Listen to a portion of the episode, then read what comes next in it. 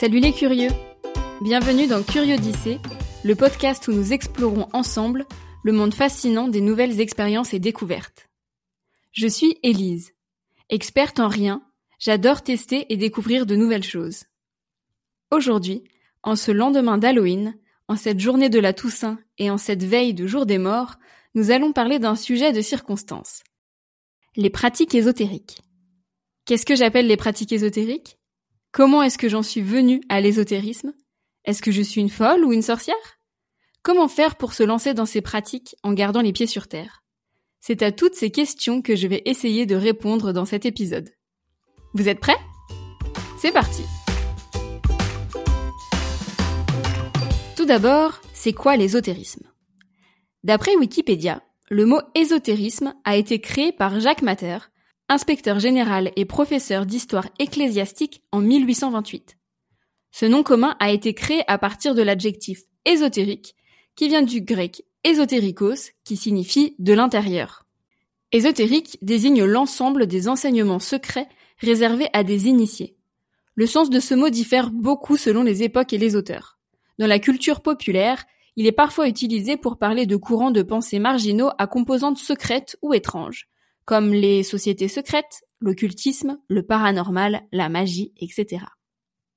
Pour moi, l'ésotérisme, c'est donc un terme un peu fourre-tout qui regroupe le paranormal, la magie, la sorcellerie, mais aussi le paganisme, la médiumnité, le spiritisme, le chamanisme, et j'en passe. C'est très lié à la notion de croyance et de spiritualité, et selon moi, il y a souvent une sorte de lien avec la religion, quelle qu'elle soit.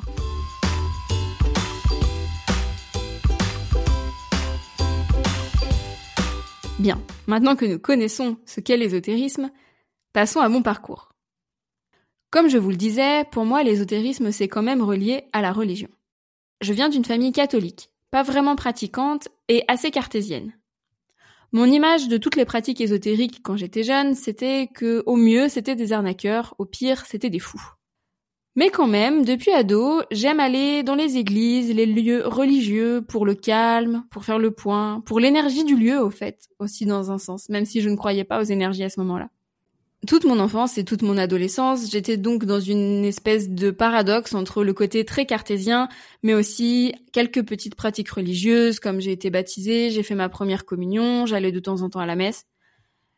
Mais j'étais vraiment assez éloignée de toutes ces idées de spiritualité, et j'ai été introduit à ça avec le yoga en premier lieu, que j'ai d'abord pratiqué pour euh, le côté physique. Et petit à petit, en suivant différents cours, j'ai été amenée vers la spiritualité du yoga, vers la philosophie du yoga. Et en parallèle, j'ai découvert le Reiki, qui est une technique de soin par euh, les énergies. On pose nos mains et on laisse passer les énergies pour euh, essayer d'accompagner le corps et éventuellement de le guérir. Et c'est donc ces deux aspects, le yoga et le reiki, qui m'ont initié petit à petit à la spiritualité, sans vraiment que je me rende compte au final. Dans mon entourage, j'ai aussi une amie qui est très branchée là-dessus, comme on dit, qui fait des soins énergétiques, qui, qui voit des choses, qui vraiment qui est, je l'appelle ma chamane en rigolant parce qu'elle n'a pas du tout une formation de chamane, mais voilà, elle est très branchée là-dessus et elle m'a fait plusieurs soins énergétiques à des moments où j'allais plus ou moins bien et j'ai senti un effet. Et surtout en discutant avec elle, j'aimais vraiment le fait qu'elle reste très terre à terre, qu'elle corresponde pas du tout à l'image de cette personne perchée que j'avais en tête, de la folle qu'on me présentait quand j'étais plus jeune, quand on me parlait des personnes qui pratiquaient avec les énergies, avec l'invisible en fait. Et puis, il y a deux ans et demi, j'ai traversé une période de remise en question personnelle, comme j'en ai déjà traversé plusieurs dans ma vie. Sauf que cette fois-ci, j'avais ce besoin d'avoir une religion, d'avoir des rituels et de me connecter à la nature. Euh, je vous en ai parlé dans un épisode précédent, je crois. J'ai tendance à enregistrer des notes vocales pour euh, un peu comme un journal intime. Et j'ai retrouvé une note vocale d'il y a deux ans et demi où j'expliquais que ça serait super si je trouvais un espèce de culte à la nature euh, où on célèbre la lune, où on est lié à la, aux saisons, etc. Et à partir de ce moment-là, de cette note vocale, en ayant cette idée en tête de cette recherche de lien à la nature et de religion, j'ai commencé à m'intéresser à plusieurs choses. J'ai d'abord euh, cherché des informations sur la Wicca. C'est une sorte de hum, religion qui est réservée à des initiés. Donc l'idée de la Wicca Généralement, c'est de le pratiquer dans ce qu'on appelle un coven, qui est un groupe fermé, et il faut être initié. Alors moi, c'était pas du tout ça qui me donnait envie. J'avais pas envie de me lancer là-dedans. Puis il y avait des notions très fortes de d'un dieu et d'une déesse qui me correspondaient pas vraiment. C'était un peu trop fort cette religion pour moi. Je voulais quelque chose de plus tranquille que je pouvais suivre de loin sans forcément m'impliquer à fond. En parallèle de ça, j'ai aussi commencé à m'intéresser à la sorcellerie par un autre biais, un peu plus inattendu. Si vous avez écouté mon épisode sur le cycle féminin, vous savez que j'ai commencé à m'intéresser au féminin sacré et aussi à toutes les notions qui sont autour euh, par rapport au féminisme par exemple. Et j'ai lu le livre Sorcière de Mona Chollet. Alors je m'attendais à un livre qui expliquait la chasse aux sorcières et les sorcières et qui reliait ça à la femme moderne. Et en fait, c'est pas du tout ce que j'en ai tiré de ce livre à la fin. Euh, c'est un livre très intéressant que je vous conseille, même si tout le temps où je l'ai lu, j'étais énervée. Mais bref, c'est un autre sujet. Je vous ferai peut-être un épisode un jour euh, sur ces recommandations littéraires que je peux avoir. Ça peut peut-être être intéressant. Et donc, par euh, ce livre, mais aussi par mes recherches sur le féminin sacré, et puis par hasard, je suis tombée sur un podcast qui s'appelle C'est pas sorcière. j'ai aussi découvert des vidéos YouTube de Silent Jill et de Mystic Moon et j'ai commencé petit à petit comme ça à piocher des informations à droite à gauche et à me faire une idée de ce qui m'intéressait et de ce que moi je voulais euh, intégrer dans ma vie. Donc en regardant un peu les types de sorcellerie, j'ai découvert la sorcellerie verte qui est assez liée aux plantes. J'ai donc acheté quelques livres là-dessus, mais ça parlait de notions où je n'étais pas très au clair avec, comme les sabbats, comme les esbats, la roue de l'année, les choses comme ça. Et puis euh, tracer un cercle et faire des rituels, c'était en fait, j'ai acheté ces livres un peu trop tôt, je pense, et j'avais pas les, bases déjà pour pouvoir commencer avec ces livres-là. Mais ils m'ont quand même appris que j'avais beaucoup de choses à apprendre déjà, et aussi que c'était très ritualisé, parfois même dans la sorcellerie verte, et que donc il faudrait que je fasse un peu mon ma propre sauce si je voulais adapter. Et puis, comme je vous le disais, j'ai commencé à suivre la chaîne YouTube Mystic Moon, qui est une chaîne tenue par Marie, une Française qui vit en Suède et qui a différentes pratiques ésotériques. Et elle propose aussi sur son site internet un abonnement en fait pour des cours de magie et qu'elle appelle la magie saisonnière. J'ai décidé de m'abonner à ces cours où en fait elle propose plus que juste des cours. Tous les mois, je reçois un fichier PDF assez conséquent avec une partie cours qui parle d'un aspect spécifique de la magie. Par exemple, cette année, le sujet d'étude depuis ce printemps, c'est les éléments. Et en ce moment, on est en train d'étudier l'élément eau. Donc, au début du cours du mois d'octobre et là du mois de novembre, j'ai reçu des informations sur l'élément eau, sur comment il est représenté dans les traditions, dans les différentes traditions, etc. Ensuite, il y a aussi des hum, rituels que je peux faire dans le mois en fonction de la lune, en fonction des changements de saison. Euh, il y a des tirages de cartes, il y a vraiment plein de choses. Il y a aussi un serveur Discord pour euh, échanger et discuter. Il y a une méditation guidée qui est proposée tous les mois également. J'ai décidé de m'abonner à ça pour avoir une base sur laquelle travailler. Enfin, travailler, entre guillemets, sur laquelle pratiquer. Et si j'ai choisi cette, hum, abonnement avec euh, Mystic Moon, c'est parce que j'aime beaucoup euh, l'approche de Marie, qui est une approche qui est très ouverte. Elle nous propose des rituels, des outils, elle partage ses connaissances, mais elle prêche pas.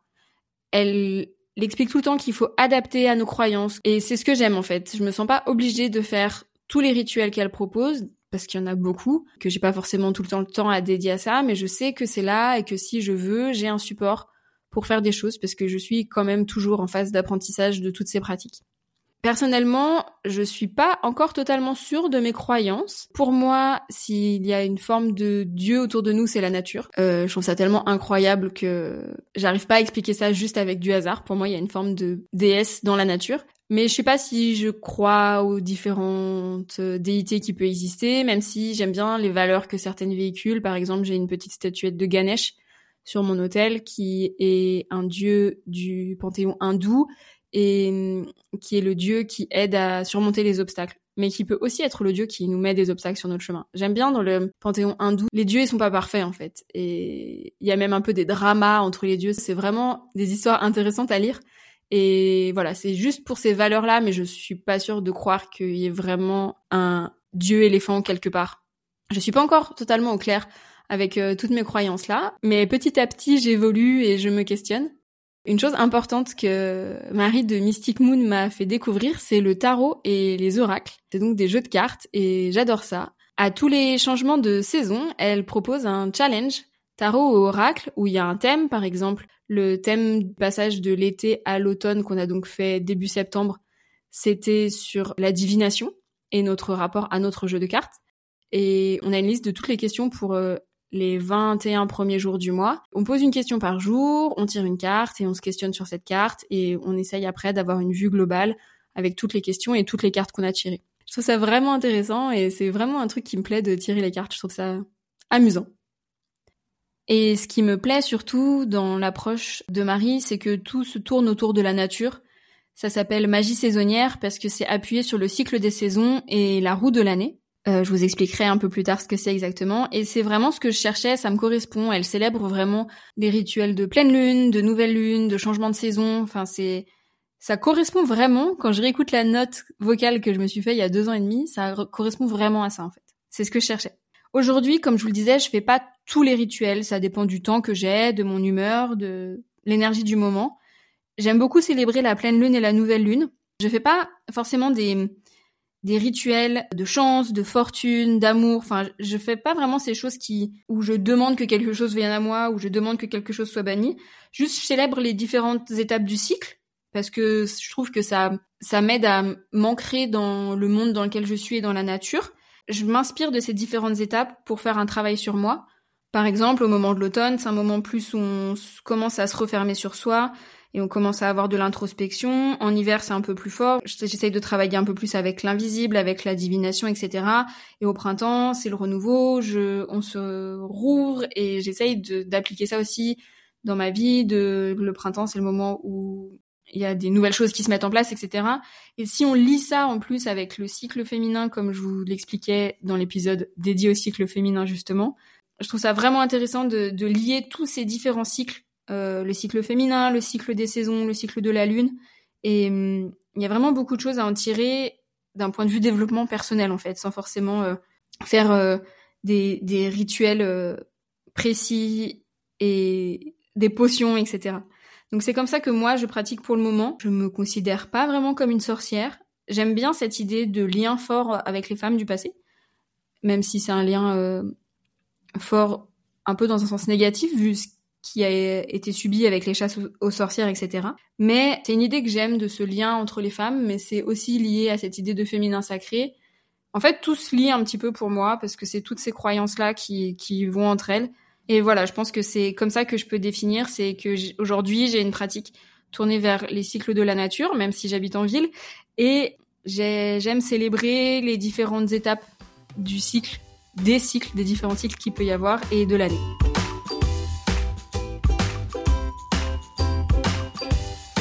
Vous en savez maintenant un peu plus sur ma relation aux pratiques ésotériques.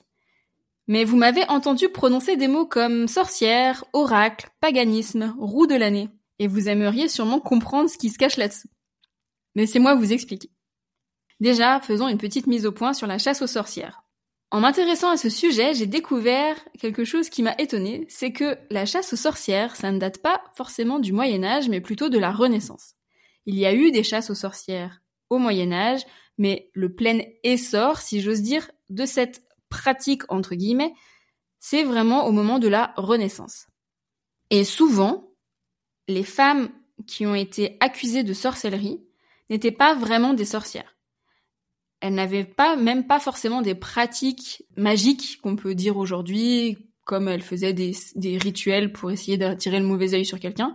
Pas forcément, et même très rarement, au final, c'était souvent des femmes qui étaient seules, qui étaient isolées, ou alors des femmes euh, dont on voulait se débarrasser. C'est triste à dire, mais il faut savoir que dans les procès de sorcellerie, souvent les preuves c'était des voisins qui accusaient d'autres personnes, et c'était beaucoup de la délation comme ça. Et si on voulait se débarrasser d'un voisin ou d'une voisine encombrant, parce qu'il y a aussi des hommes qui ont été tués pendant les chasses aux sorcières, eh ben c'était une bonne façon en fait, d'accuser cette personne de sorcellerie. Et En plus des délations, les tests entre gros guillemets qui étaient pratiqués pour euh, prouver qu'une personne était une sorcière étaient parfois un peu étranges. Il y avait par exemple ce test où on dénudait la personne, on lui attachait, on lui ligotait les mains et les pieds et on la jetait dans l'eau en disant que si elle était une sorcière, l'eau allait la rejeter et donc elle allait flotter. Si c'était pas une sorcière, ben elle coulait et elle se noyait. Voilà. Donc c'est vraiment quelque chose que j'ai appris euh, en m'intéressant à toute la sorcellerie, c'est que déjà, c'est pas au Moyen Âge, c'est à la Renaissance, et en plus souvent c'était pas vraiment des sorcières, c'était juste des personnes dont on voulait se débarrasser. Après, sur les différentes sources que j'ai pu consulter, généralement elles sont pas d'accord sur le nombre de victimes et sur l'implication de l'Église également. Certaines disent que l'Église était instigatrice de toutes ces chasses aux sorcières, d'autres disent que au début, oui, l'Église était instigatrice de ces chasses aux sorcières, puis quand ça a commencé à prendre de l'ampleur, comme par exemple à Salem aux États-Unis, l'Église a freiné un petit peu en se disant que ça commençait à devenir un peu trop fou et qu'il fallait se calmer. Tout n'est pas très clair, tout le monde n'est pas d'accord, mais par contre, tout le monde est d'accord pour dire que la chasse aux sorcières, ce n'est pas le Moyen Âge, c'est plus tard, et que généralement ce n'était pas vraiment des sorcières qui étaient sacrifiées. Vous m'avez également entendu parler de la Wicca et de la roue de l'année. La Wicca mériterait un épisode à elle toute seule. D'ailleurs, il me semble qu'il y a un ou deux épisodes du podcast C'est pas sorcière dans lequel elles expliquent la Wicca. Je vous laisse aller les écouter si ça vous intéresse. Mais en gros, la Wicca ou le wiccanisme, c'est un mouvement religieux qui a été fondé dans les années 50, il me semble, et qui regroupe plusieurs croyances, traditions et, et religions, en fait. C'est ce qu'on appelle le néopaganisme. Et l'idée de la Wicca, c'est, comme je vous le disais un peu avant, c'est d'être dans des cercles d'initiés, dans des coven, et euh, on vous transmet des connaissances que vous n'avez pas le droit de divulguer en dehors du coven. Et la roue de l'année, en fait, c'est une roue qui représente les différentes euh, célébrations qui peuvent se dérouler dans une année, qui peuvent être liées aux saisons ou aux lunaisons. Quand c'est lié aux saisons, c'est ce qu'on appelle les sabbats. Il y a huit sabbats dans l'année qui honore le cycle de la nature. Par exemple, hier, le jour d'Halloween, c'est ce qu'on appelle le sabbat de Samhain, ou Samhain, parce que ça s'écrit un peu bizarrement, et euh, c'est considéré comme le nouvel an euh, dans la Wicca et chez beaucoup de sorciers, sorcières pratiquant de la magie. Il y a aussi par exemple le sabbat d'Ostara qui se déroule à peu près au moment de Pâques. En fait, on peut souvent voir qu'il y a des liens entre ces sabbats et des fêtes qu'on a encore actuellement, pas toutes, mais certaines, puisque en fait ça vient des traditions, des paganismes euh, un peu plus anciens, et quand le catholicisme s'est imposé, ils ont réutilisé aussi euh, ces fêtes-là pour vraiment que les gens qui pratiquaient toutes ces religions païennes viennent vers le catholicisme parce qu'ils retrouvaient un peu les mêmes pratiques et les mêmes fêtes. Et donc ces sabbats peuvent tomber généralement au moment des équinoxes ou des solstices, donc c'est assez lié aux saisons et au soleil, et on peut aussi célébrer ce qu'on appelle les esbats, qui sont les pleines lunes en fait. Et on peut aussi célébrer les nouvelles lunes, premier quartier, dernier quartier. Il y a vraiment beaucoup de choses à célébrer euh, dans une année quand on commence à s'intéresser à ces cycles-là. Mais voilà, ça c'était principalement la roue de l'année Wicca. Vous m'avez également entendu parler de tarot et d'oracle. Les deux sont des jeux de cartes qu'on se sert pour faire de la divination en tirant des cartes, mais il y a une petite différence. Il y a plusieurs sortes de tarot, par exemple le tarot de Marseille ou le tarot Rider-Smith, et prenons l'exemple du tarot de Marseille. Il y a toujours les mêmes cartes dans un tarot de Marseille. C'est comme quand vous prenez un jeu de cartes à jouer classique, il y a toujours les cœurs, les carreaux, les trèfles et les piques, et il y a toujours les mêmes têtes, c'est-à-dire euh, valet, dame, roi, as. C'est pareil dans les tarots. C'est toujours les mêmes cartes dans le tarot de Marseille, c'est toujours les mêmes cartes dans le tarot Rider-Smith. Alors que les oracles, tous les oracles sont différents. Le nombre de cartes change à chaque fois, euh, le thème abordé sur les cartes change, et on peut donc avoir des oracles sur différents thèmes. Par exemple, moi j'ai un oracle sur le ventre sacré des femmes, ou il peut y avoir des oracles euh, sur euh, la magie saisonnière justement. Marie de Mystic Moon a sorti un oracle récemment sur la magie saisonnière. Voilà, il y a autant de thèmes et d'oracles différents qu'il y a d'oracles, de jeux d'oracles en fait, qui sortent. Ces jeux de tarot et d'oracle, on peut les utiliser pour tirer des cartes. Donc soit on a une question en tête et on tire une carte au hasard et on regarde cette carte et on essaye d'analyser. Soit on demande juste une guidance pour la journée, pour le mois, pour je ne sais pas. On tire une carte et on, essaye de l'analyser. si j'ai un conseil à vous donner, si vous voulez vous mettre à tirer des cartes comme ça, c'est de bien garder en tête que dans tous les cas, ça reste un jeu. Ce n'est pas parce que le la carte vous fait aller dans une direction qu'il faut que vous y alliez. Gardez votre libre arbitre. Et personnellement, j'aime beaucoup tirer des cartes, puisque même si on ne croit pas aux guides, aux esprits, aux messages de l'invisible, je trouve que c'est un support de réflexion personnelle fascinant. Parce que toutes les cartes, généralement, elles ont une signification positive ou négative, et on peut voir l'une, l'autre, ou même les deux significations selon le moment où on la regarde en fait, et selon l'état d'esprit dans lequel on est. Et je trouve que ça fait des super supports de réflexion personnelle. Par exemple, si on pose une question sur notre travail, et qu'on sort une carte qui nous évoque la relation aux autres, la communauté, ça peut nous amener à réfléchir à comment je vois la relation aux autres dans mon travail? Est-ce que mon travail m'apporte cet esprit de communauté? Ou alors est-ce que peut-être il faudrait que j'aille vers un travail qui justement m'apporte cette sensation de communauté? Ou peut-être qu'il faut que je crée cette communauté au travail? Et ça va nous amener des, réflexions, des idées. C'est comme un peu un, point, de vue extérieur, entre guillemets, qui, vient dans notre réflexion et on voit la carte et on se dit, ah ouais, ça, pourquoi pas? C'est vrai que ça, ça montre cette chose-là. C'est vraiment un support pour s'interroger sur, euh, sur nous-mêmes et sur la situation que je trouve super intéressant.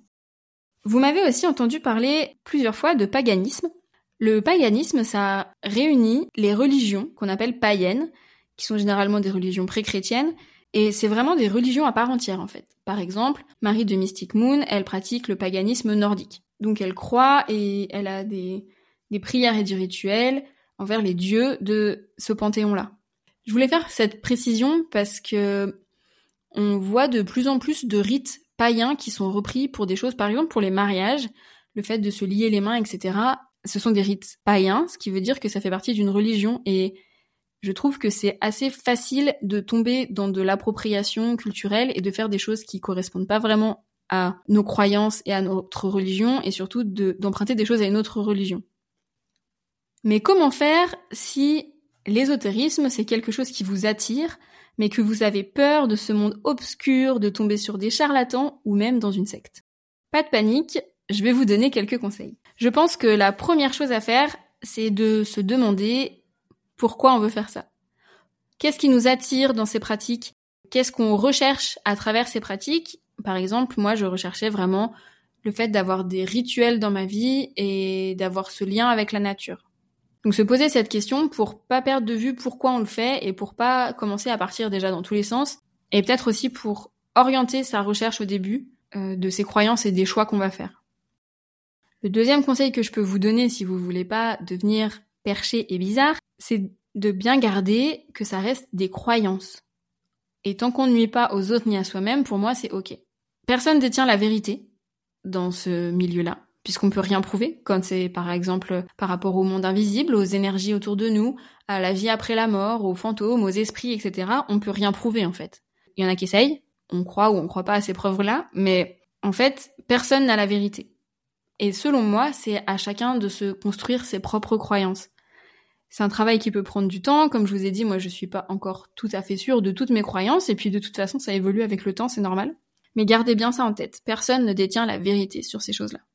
Une chose que je trouve importante à garder en tête aussi quand on veut se lancer là-dedans, c'est qu'il faut pas que ça soit une contrainte, mais que ça apporte un bien-être ou un bonus. Peut-être qu'au fur et à mesure, on va vouloir se dédier un peu plus à ces pratiques-là et plus les intégrer dans notre vie. Mais en tout cas, au début, pour pas tomber, je trouve, dans des dans des pratiques peut-être un peu sectaires, c'est un mot peut-être un peu fort, mais que ça reste vraiment un bonus et que ça nous apporte un bien-être et, que ça nous accompagne au quotidien et que ça nous fasse du bien en fait. Il faut, pour moi, que ça reste un bonus. Et pour continuer dans cette idée-là, je pense que c'est important de se dire qu'il ne faut pas que ces pratiques-là deviennent une solution à tout. Par exemple, si on se met à tirer les cartes, il faut pas que, au final, on tire les cartes pour chaque décision de notre vie. Genre, est-ce que ce soir je vais me faire de la soupe ou des pâtes je vais tirer des cartes pour savoir. Peut-être que ça va un petit peu trop loin. Ça peut être marrant de temps en temps, mais les cartes, comme je vous le disais, c'est un jeu, ça doit rester un jeu, et c'est un support de réflexion personnelle, mais on garde notre libre arbitre. Et puis, il faut pas non plus que, par exemple, on explique nos mauvais comportements par les astres, si on s'intéresse à l'astrologie, par exemple. J'y peux rien, je suis Capricorne deuxième décan, c'est comme ça, euh, je peux pas changer. Et si on tire un peu comme ça encore le fil, je pense que le plus dangereux pour soi, c'est de considérer les pratiques ésotériques comme un médicament. Par exemple, j'ai une angine, je vais me faire un sortilège pour me soigner. Oui, mais va aussi chez le médecin quand même. je pense vraiment qu'il faut essayer de voir ces pratiques comme un accompagnement dans la vie et pas comme un, remplacement de quelque chose dans notre vie. Par rapport à la médecine, ça peut être facile de tomber dans ce biais-là, de se dire l'ésotérisme c'est contre la médecine et moi je pense que ça doit aller avec en fait. Que c'est des pratiques qui doivent nous aider à mieux vivre et si on a une angine par exemple, on va chez le médecin et il nous donne des médicaments, mais aussi on peut éventuellement faire un rituel ou se faire un soin énergétique pour nous aider dans la guérison. Une fois qu'on a bien tout ça en tête, c'est-à-dire que ça reste des croyances, que personne ne détient la vérité, qu'il ne faut pas que ça soit une contrainte, ni que ça devienne une solution à tout, je pense qu'à ce moment-là, on peut se lancer. On peut se lancer dans les recherches, vu qu'on sait ce qui nous attire et pourquoi on veut le faire, eh bien on commence à chercher des infos sur les différents courants, sur euh, les, les différentes possibilités, les différentes croyances qu'il peut y avoir autour de nous. On peut soit décider d'embrasser complètement une croyance qui est déjà préétablie, soit faire un petit mix entre toutes les choses qui peuvent nous attirer. Comme je vous le disais, moi j'ai choisi de suivre euh, les enseignements de Marie de Mystic Moon parce que je trouvais qu'elle avait une démarche très ouverte, que surtout elle arrête pas de nous répéter qu'il faut adapter à ses croyances et que elle, elle nous donne des outils mais qu'on n'est pas obligé de tout faire, on n'est pas obligé de tout faire exactement comme elle, elle fait. Et je pense que c'est très important d'avoir ça en tête et de se demander si on va pouvoir adapter pour pas tomber sur des gourous en fait qui veulent qu'on fasse tout comme eux ils ont dit. Une fois qu'on a fait ces recherches et qu'on sait dans quoi on veut se lancer, dans quelle branche on va dire, on a envie de se lancer ou dans quelle pratique on veut on veut aller, eh bien mon conseil c'est d'essayer et d'expérimenter, mais de se questionner en continu sur ce que ça nous apporte, sur l'évolution de nos croyances. Peut-être que au début on pensait ça comme ça, et puis finalement ah finalement je vois plus ça un peu différemment, donc ça ça correspond plus trop. Euh, comme pratique, ça correspond plus trop à ce que je crois, donc peut-être je peux le, le, réajuster et surtout ne pas prendre ce qu'un mentor ou un guide peut vous dire comme la vérité absolue. Comme je vous l'ai dit, il n'y a pas, c'est impossible à prouver, donc personne ne peut avoir la vérité.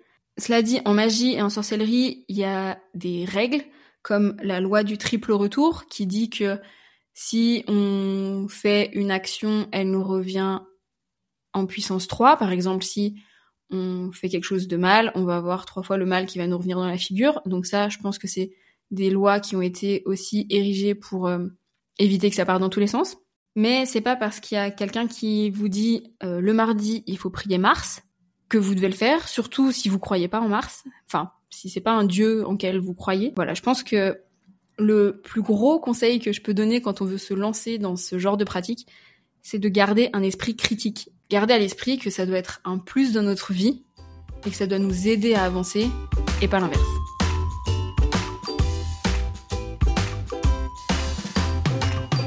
Et voilà les curieux.